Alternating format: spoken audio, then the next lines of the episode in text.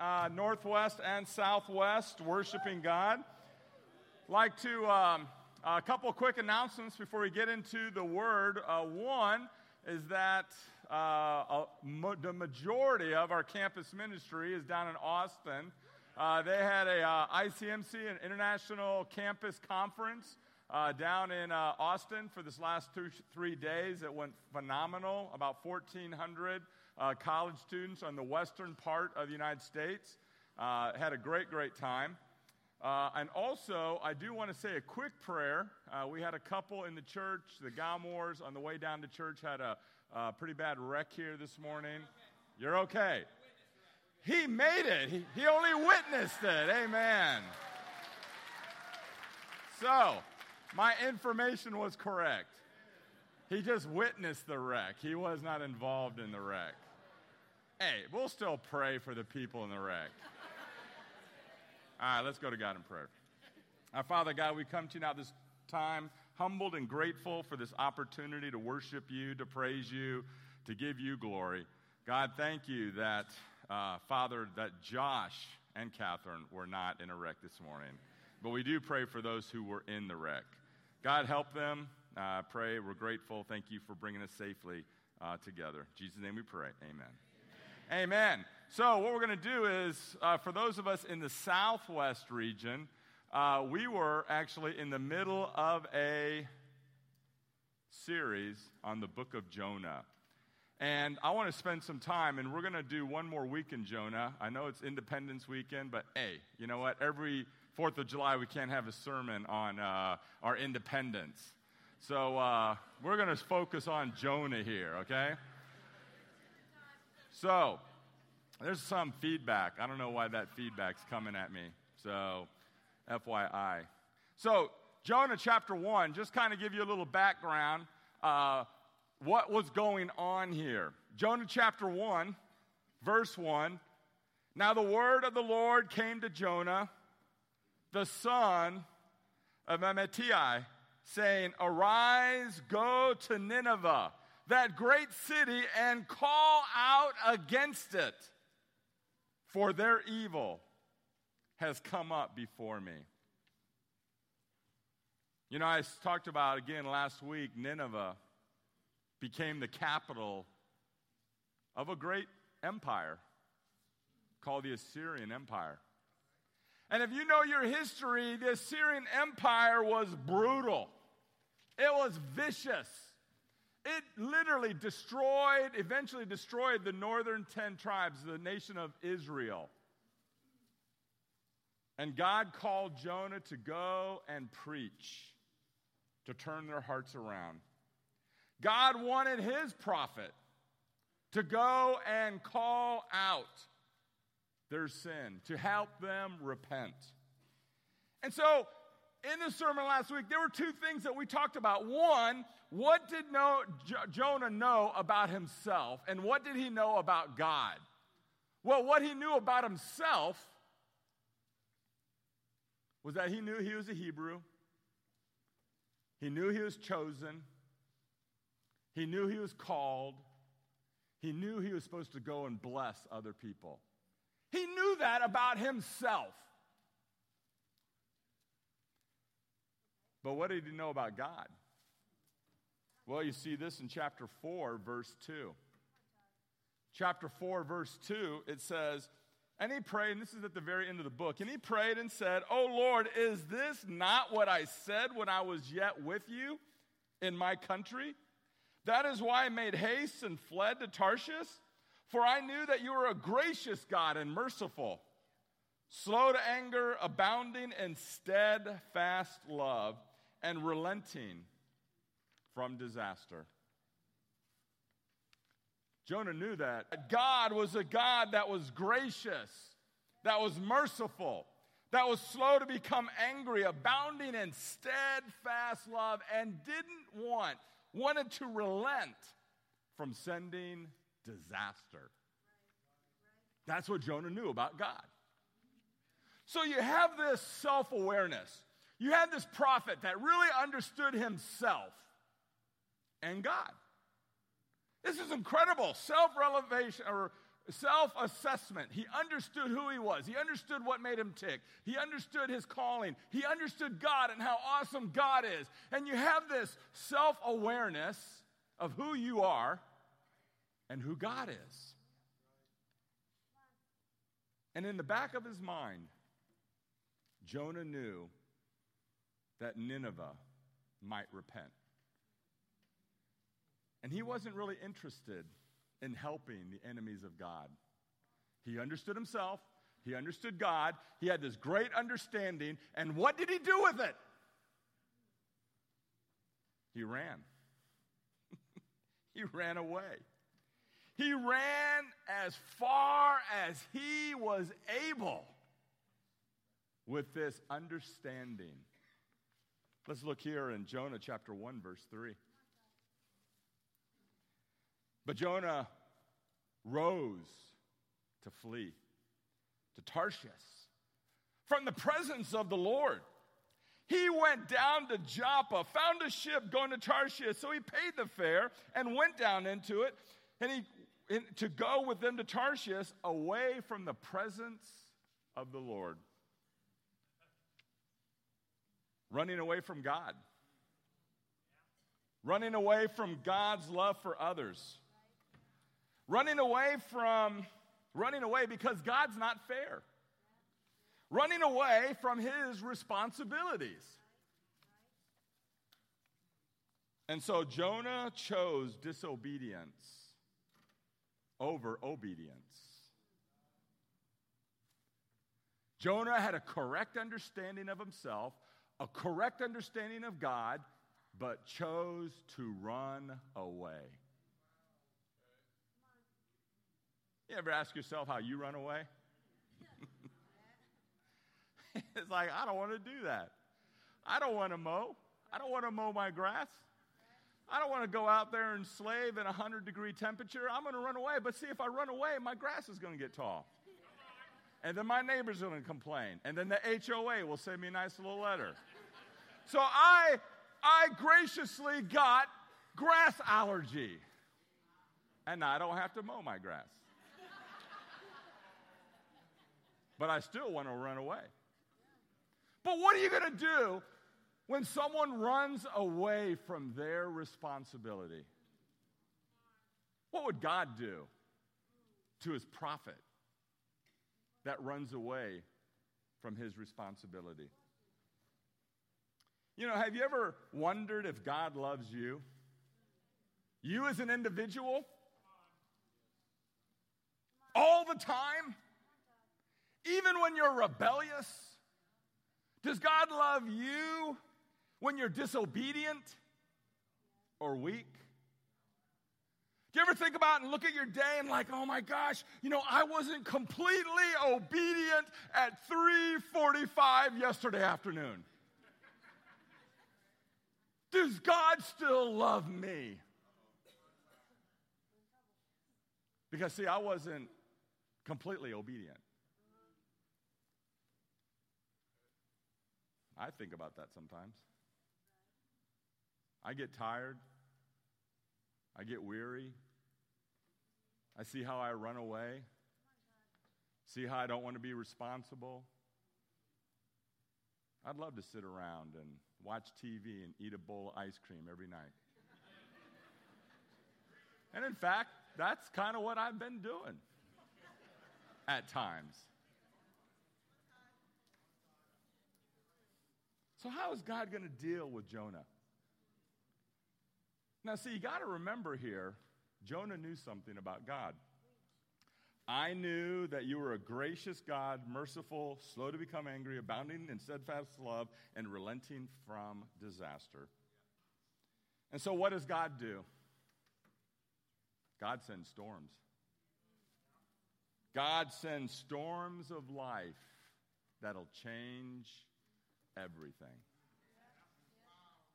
Jonah chapter 1, verse 4. He gets in the boat on his way to Spain. So, what does God do? verse 4 But the Lord hurled a great wind against the sea, and there was a mighty tempest, so that the ship threatened to break up. And then at the end, he's having dialogue with these non believers, these pagan sailors, and they're like, oh my gosh, what do we do? Let's pray. Let's all pray. But the one who knows to pray is not praying because he's running away from God. He's sleeping. And then he tells them, It's me. And they say, What should we do? And he says, Throw me overboard. And they do. He deserves death because a prophet is not fulfilling his responsibility. That's how you would dis- that's how you would deal with a prophet who's not doing his job. You'd kill him. But see, you got to remember God loves. So what does God do in verse 17? And the Lord appointed a great fish to swallow up Jonah. And Jonah was in the belly of the fish three days and three nights. The Lord hurled, the Lord appointed, the Lord brought this storm of change, the storms of life, to change everything in Jonah's life. The Lord controlled the land and the sea. The Lord is trying to get Jonah's attention. Man, what kind of storm have you been through lately? You know, I'm, I'm getting in the habit of telling people, and, and I'd really, I want to do this someday. I want to get that Star Wars thing with little Yoda talking to uh, Luke Skywalker, and he goes, Be afraid. Be very afraid. Because you know, the older you get, the harder discipleship becomes. Because, see, the storms of life, they become more violent.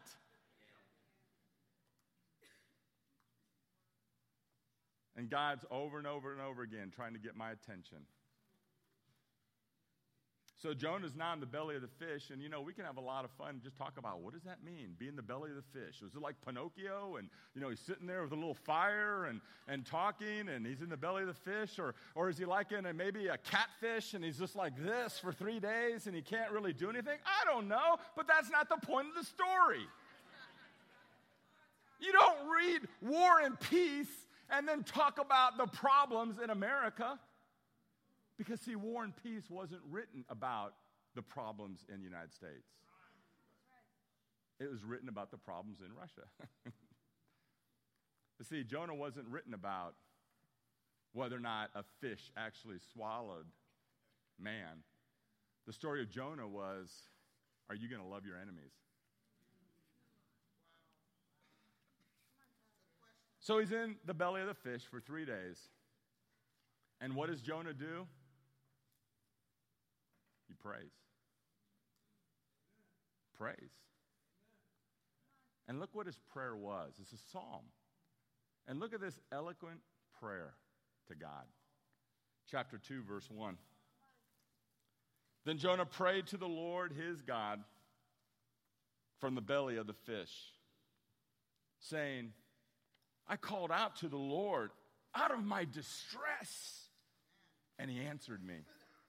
Out of the belly of Sheol I cried, and you heard my voice.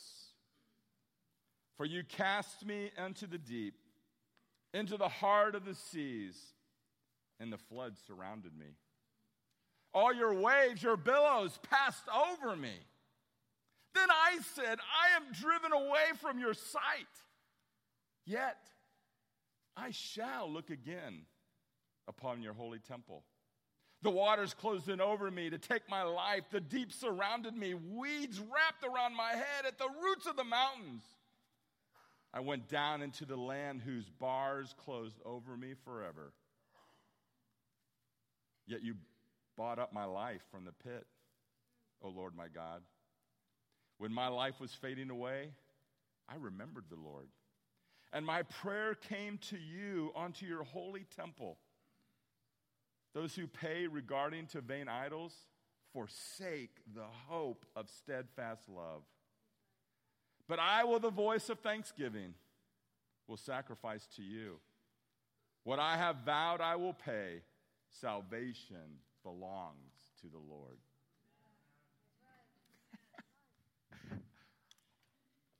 He's in the belly of the fish. How did he write that and remember every word? Did he have a pen and paper with him in the belly of the fish? I don't know. That's not the point. The point is, Jonah's humbled. The point is, Jonah starts getting it that God loved Jonah as much as God loved the Assyrians. And Jonah knew it.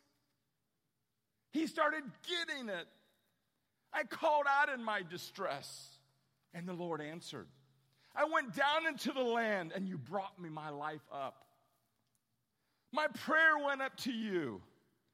There's those who forsake your steadfast love, but I am going to give thanksgiving and sacrifice. Salvation belongs to God. Jonah. Jonah's sitting there. God loves me. God hears me. God protects me. He saves me. Praise be to my God. He gets it. And so, not only did Jonah intellectually understand it, but now he emotionally gets it. You know, there's a big difference. You know, I, I, I feel for kingdom kids. I really do. I feel for them. Because, see, all their life, intellectually, they're being told, this is what's going on, this is what's going on, this is what's going on. And you know what? Amen. I get that. But they didn't go through some of the stuff we went through. Some of us. Some of us went through storms of life and we got butchered. We, we went down into the pit. We understood the depth of our sin and, and destruction and our hurts and our frustration, and, and, and we've protected our kids. And so intellectually, they hear about stories. But a lot of them haven't really gone through it. Oh, but they will. Remember Yoda? Be afraid. Be very afraid.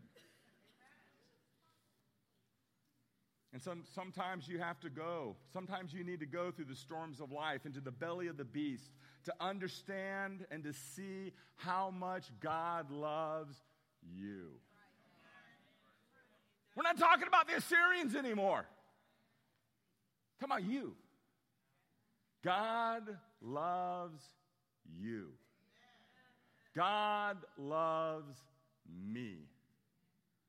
Yeah, yeah, the Assyrians, great. Yeah, those, those evil, wicked people. Those people not like us. Okay, fine, I get that. But God loves me. God's molding, teaching, protecting. I look through my life in the last 35 plus years and literally last 55 years, and I see that how he's been molding me and training me and teaching me and to help me understand how much he loves me. And I've had to go through these storms, and the more storms I go through, God loves me.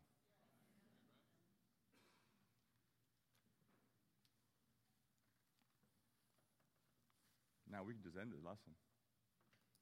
We can have some fun. Hey, it's early. Let's go out. Let's go to Luby's. And, you know, let's just go out and, and we're done. But see, the story's not done.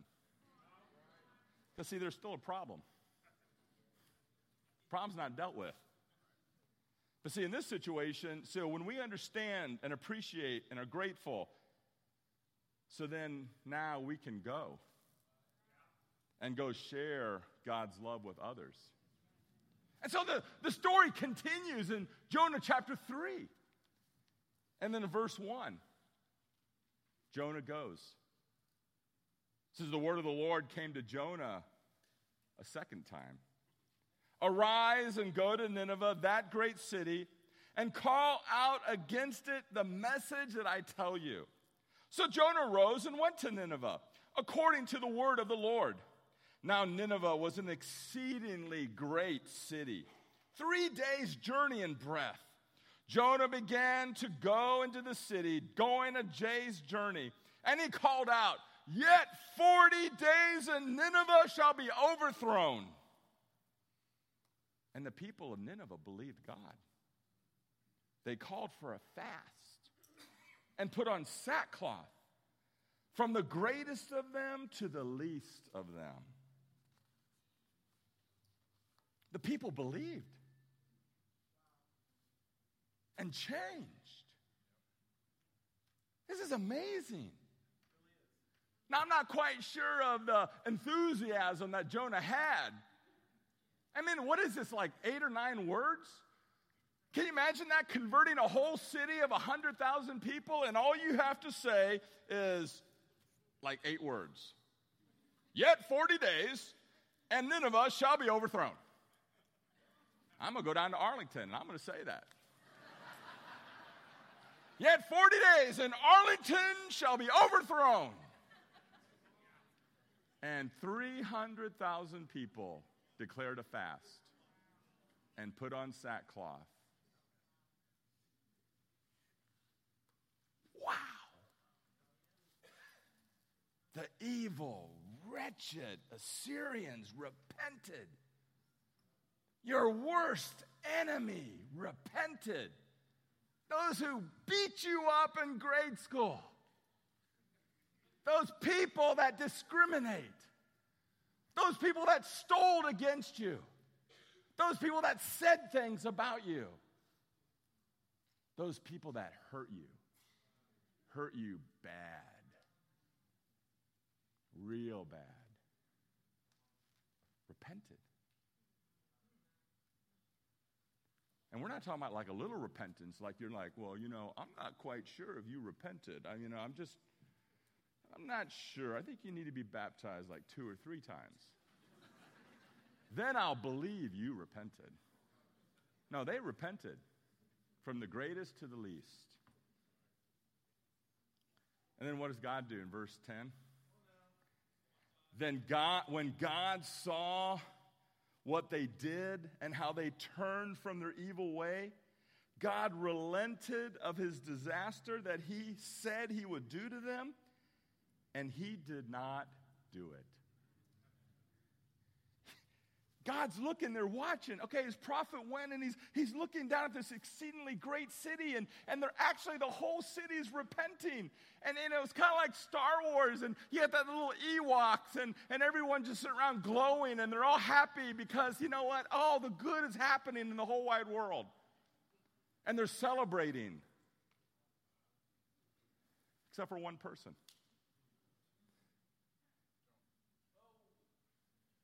The one person who, oh, I want God's grace.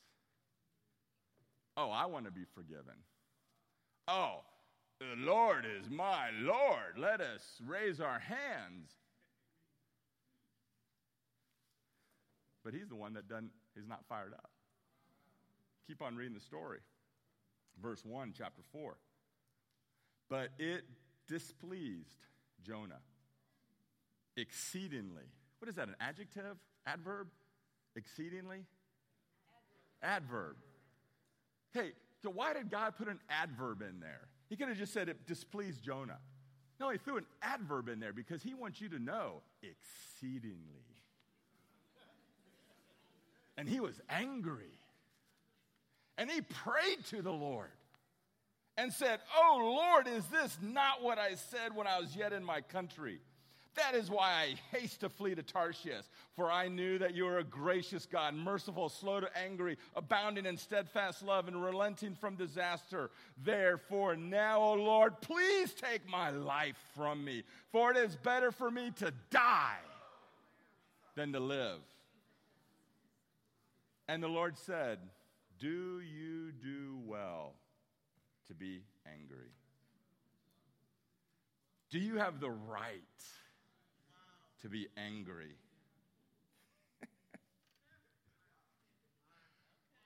Remember, it's like this should be like the most fired up 120,000 people repented. A wicked people repented. And the prophet of God is exceedingly displeased with God. And he's angry with God.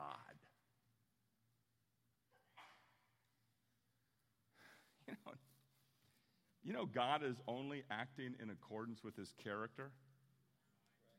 God's just acting God.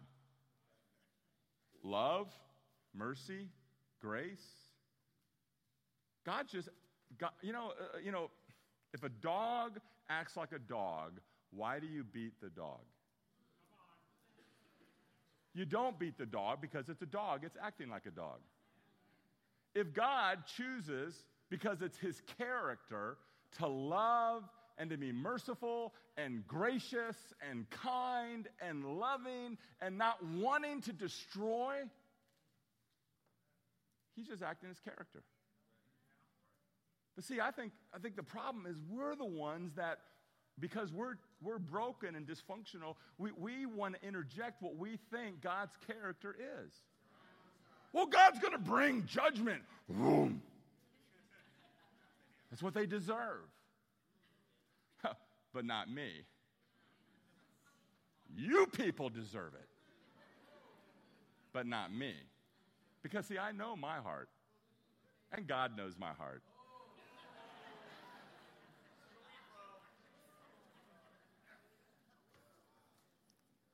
Do you do well to be angry? Twice. Stubborn, stubborn, and unrepented. Remember, he was in the belly of the fish. And, and, and he graciously accepted God's love for himself. Willingly accepted God's love but angry that God extends that love to those who were undeserving in his mind. So the molding, the teaching, the, the training is not done. You know, you get to a certain age in your life, I've made it. I'm a disciple. You know, all the molding, training, teaching is finished because I'm the perfect molded cast that God wants me to have. No, no, no, no, no. There's still a lot of molding, teaching, and training to be like my son. So, what does God do? Again, you got to remember what is God's character? He loves Jonah. He's not done with Jonah. So, he appoints a plant, a worm, and a scorching East Texas wind. Jonah chapter 4, verse 5. It says, Jonah went out of the city and sat east of the city and made a booth for himself there. He sat under the shade till he could see, or he sat under it in the shade until he could see what would happen to the city. Now, the Lord God appointed a plant and made it come up over Jonah that it might be a shade over his head to save him from this discomfort. And those of us who live in Texas, amen. So Jonah was exceedingly glad because of the plan. But when dawn came up the next day, God appointed a worm that attacked the plant so that it withered.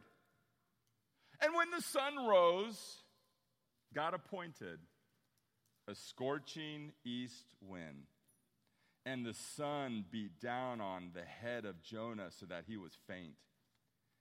And he asked that he might die and said, It is better for me to die than to live.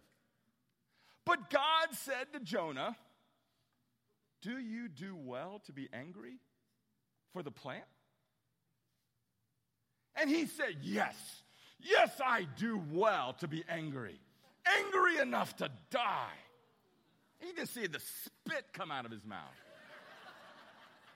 And the Lord said, You pity the plant for which you did not labor, nor did you make it grow, which came into being in a night and perished in a night.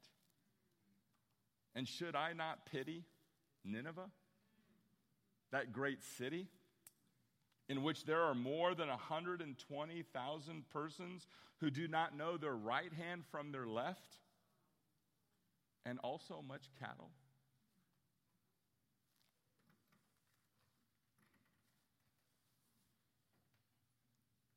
Now you got to remember, you gotta, this is the premise here. God loves Jonah. God loves the Assyrians. God loves you. And he asks a question What right do you have to be angry? Do you do well in your anger? God is acting again in, his char- in accordance of his character love, mercy, grace. The Ninevites, the Assyrians, may have been spiritually incompetent, but you know, they have intrinsic worth. It's a large city. Men, women, children, and cattle. That just blows my mind. I'm going to talk about this next week. Why does he say cattle? Why did they even put sackcloth on cattle? Uh, embrace the weird in the scriptures, brothers and sisters. This is good stuff. Because it makes you think cattle, hmm, would God not have destroyed Nineveh just because a cow? He loves the cow? And he won't destroy an animal? And this city has intrinsic value, and they don't even know the right and left. Again, that's next week. But these people believe the word of God, and they acted upon it. Last week, I shared about my prayer walk, and I tried to do that a lot. Because, see, my sanity rests on God, not myself. And if I don't pray, if I don't try to pray every day, my sanity is gone. And so I'm out, and, and let me just share you this really weird thing about my prayer walk. When I go pray and it rains or sprinklers are going and I'm walking, I'm walking down, I'm looking down because I don't want to look around. It's focusing on, on my steps and, and I see worms go by. And they're still wiggling. And I'm like, I love life. And so I reach down and, and I try to grab the worm and it's wiggling and trying to get away from me and I pick it up and I and when I finally get hold of it, I throw it back in the grass because that worm means something. It's got intrinsic value. It's a life. And I walk around and, and I see another worm. And I'll pick it up and, and I'll try to grab it and it's wiggling around. It doesn't want me to grab it. And, and I finally get hold of it. I won't quit because I love that worm and I throw it in the grass. And sometimes I'll walk and maybe not look quite down. I'll look up because if I keep looking down, I'm not going to focus on my prayer time. But I try to look down, and if I see a wiggling worm, it's a life.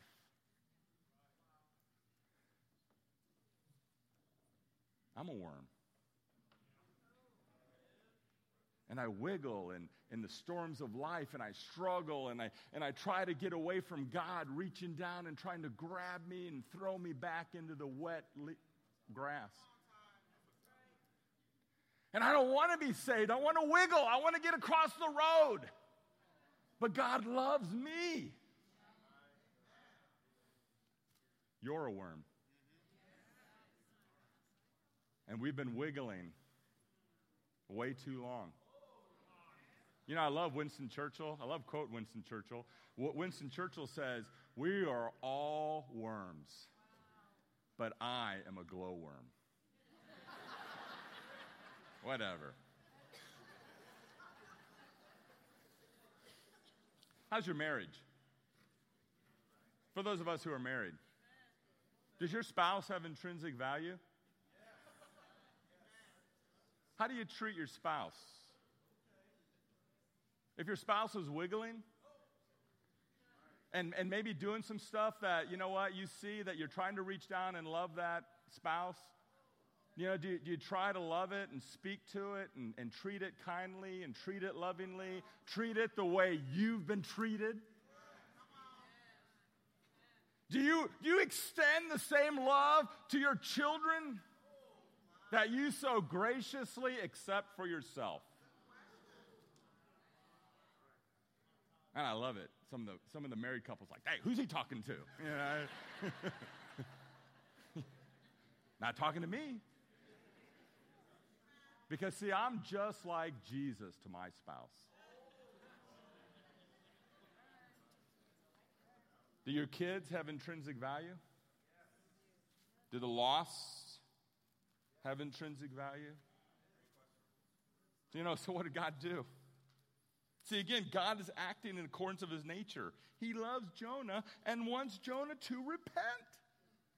So, what does God do? He provides a fish to save him from death as a gift to Jonah. God provided a plant as shade to save him from discomfort as a gift to Jonah. Did he deserve those gifts? No. But see, God loved Jonah. And God asked the question why can't I give Nineveh something that it doesn't deserve? Why can't I extend grace to these people, this great city, these, these men, women, children, cattle? Why can't I extend to them grace like I've extended to you? Arguing with your spouse, being stupid with your children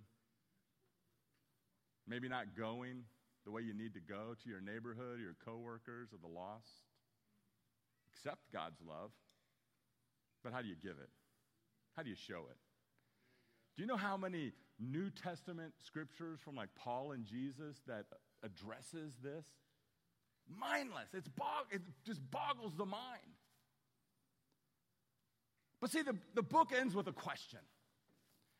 And, and it says at the very end of the of the of that text that we just read. He goes, he goes, and should I not pity Nineveh, that great city in which there are more than 120,000 persons who don't know the right and left, and also much cattle? It ends with a question. And you got to ask yourself, why? Why does the book of Jonah end with a question? It's not answered. And here's, here's what I think. One, I think the one who's writing this is Jonah. Doesn't say. But you know, all the prophets, all you read about the prophets, it's all in the Old Testament, all the works of the prophets are all about their ministry. The book of Jonah, the only book about a prophet's own personal life. It's the only one. Jonah is writing about himself. And he's sitting there writing out his story, just he, he's convicted of his duplicity. He's convicting of his hypocrisy. He's convicted, and he's just writing this, and tears are probably coming down his mind, out of his eyes because he gets it. It cuts him because he would accept God's love, but he didn't want to give it. And I think it's an open ended question because, see, I think it's a challenge. It's a challenge to the original readers who were Israelites, who, who look back and see the northern tribes get wiped out by the Assyrians, and they're sitting there like, no, no. But it's also a challenge for us as well. Because there are some people you just don't want to love. I love to love white, big headed men. It's easy to love big headed men. If you got a big head, stand up and rejoice in my love.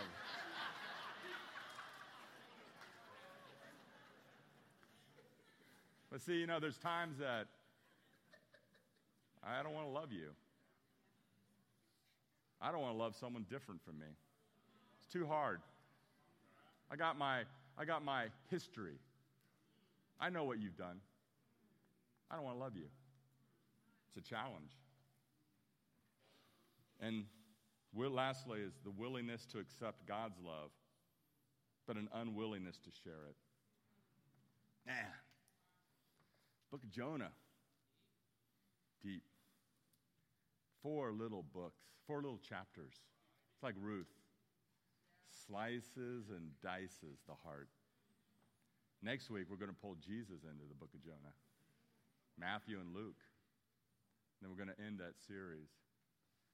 But you know, I hope here this morning, as we get into the Word, that we'll consider how much God loves us, how much He does love us, each one of us. And we don't have to sit there and like, He loves me. He loves me not. He loves me. He loves me not. No, God loves you. Loves you so no- enough that He's going to send storms of, of life to get you to get it. But then He wants you to do something. He wants you to take that love and He wants you to share it to people who maybe in your mind are non deserving. Maybe like your spouse, or your kids, or the lost, or those people. So as we take communion, we pray that we can understand and appreciate how much God loves us, and especially sending his son Jesus so that we can have a relationship with our Father in heaven. Let's go.